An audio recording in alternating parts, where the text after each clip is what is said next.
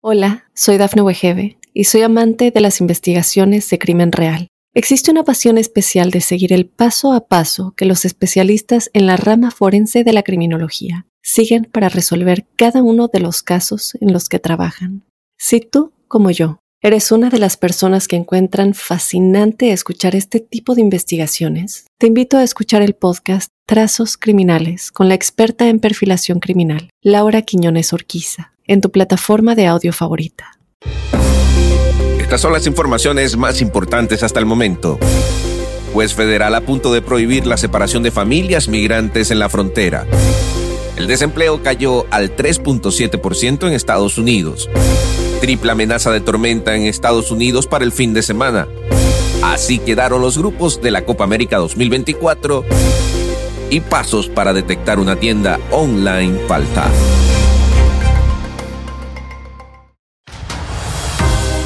Hola amigos, bienvenidos a Tu Mundo. Hoy les saluda Alfredo Suárez. Vamos de inmediato a comenzar con las informaciones.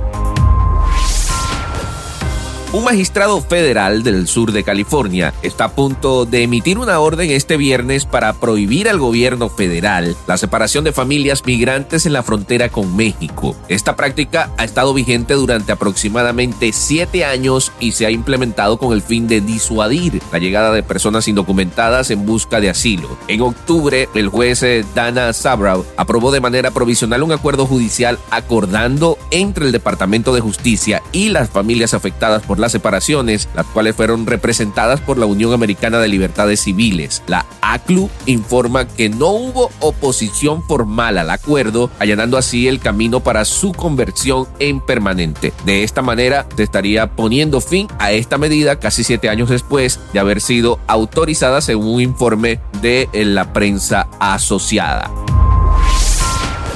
En otras noticias tenemos que la tasa de desempleo en Estados Unidos bajó dos décimas en noviembre con respecto a octubre y se situó en el 3.7% según datos publicados este viernes por la Oficina de Estadísticas Laborales. La creación neta de nuevos puestos de trabajo subió de nuevo en el undécimo mes del año y se crearon 199 mil puestos nuevos, 49 mil más de los generados un mes antes. Mientras tanto, el crecimiento de los salarios aceleró hasta el 0.4%. Aunque el empleo, escuchen bien, parece estar recuperándose, los analistas señalaron antes del informe que el estado subyacente del mercado laboral se ha estado debilitando. La Reserva Federal sigue de cerca las últimas cifras mientras decide cómo manejar las tasas de interés para combatir la inflación persistente.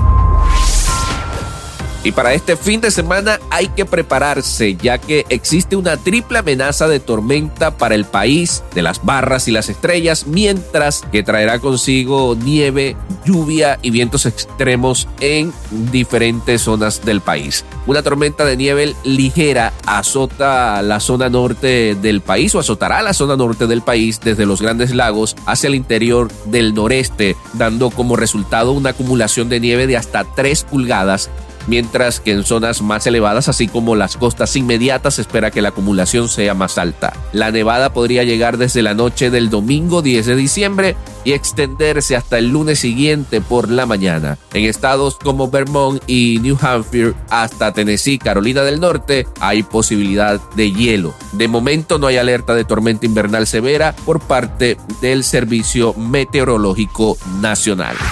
Deportes. Bien, y el día de ayer se llevó a cabo el sorteo de los grupos de la Copa América 2024 que se desarrollará en Estados Unidos. Argentina, quien es el vigente campeón del certamen, integra el grupo A junto a Perú, Chile y el ganador de la CONCACAF 5 que podría ser Canadá o Trinidad y Tobago. Estos van a jugar en eh, marzo. El partido inaugural será Argentina aquí en la ciudad de Atlanta eh, contra ya sea Canadá o Trinidad y Tobago. Por su parte, la selección mexicana estará en el grupo B con Ecuador, Venezuela y el ganador de la CONCACAF 6, que será entre Honduras y Costa Rica. Mientras que el C estará el equipo de las barras y las estrellas, Estados Unidos, Uruguay, Panamá y Bolivia. Finalmente, en el grupo D, Brasil aparece con Colombia, Paraguay y Jamaica. Este grupo es uno de los más eh, fuertes del certamen certamen. Recordemos que la Copa América arrancará el 20 de junio del 2024 con el partido entre Argentina y la CONCACAF 5, como ya les mencioné, en la ciudad de Atlanta. Solo los dos mejores de cada grupo avanzarán a cuartos de final. Los duelos serán únicos, es decir, que no habrá ida y vuelta. Bien, ya nos acercamos a las fiestas de eh, Navidad, a las festividades navideñas y para este tiempo uno siempre está comprando un regalito, un obsequio y quiero dejarle seis pasos para que usted detecte una tienda online falsa.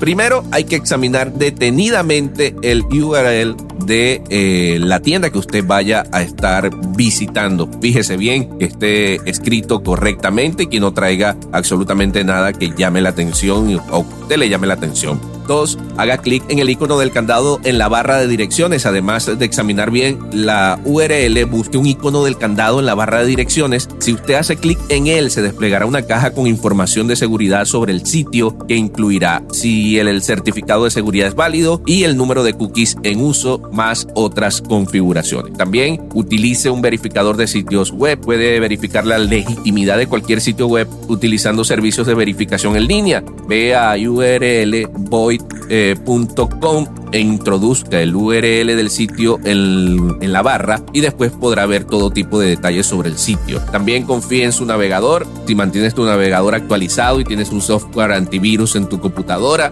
debería alertarte cuando, la, cuando tú te encuentres con un sitio inseguro y también muy importante, lea las reseñas. Esto es otra excelente forma de determinar si un sitio web es legítimo o no. Usted lee las reseñas de múltiples fuentes y ahí usted va a sacar sus conclusiones. Tome dato para que no sea estafado en estas fiestas de sembrinas.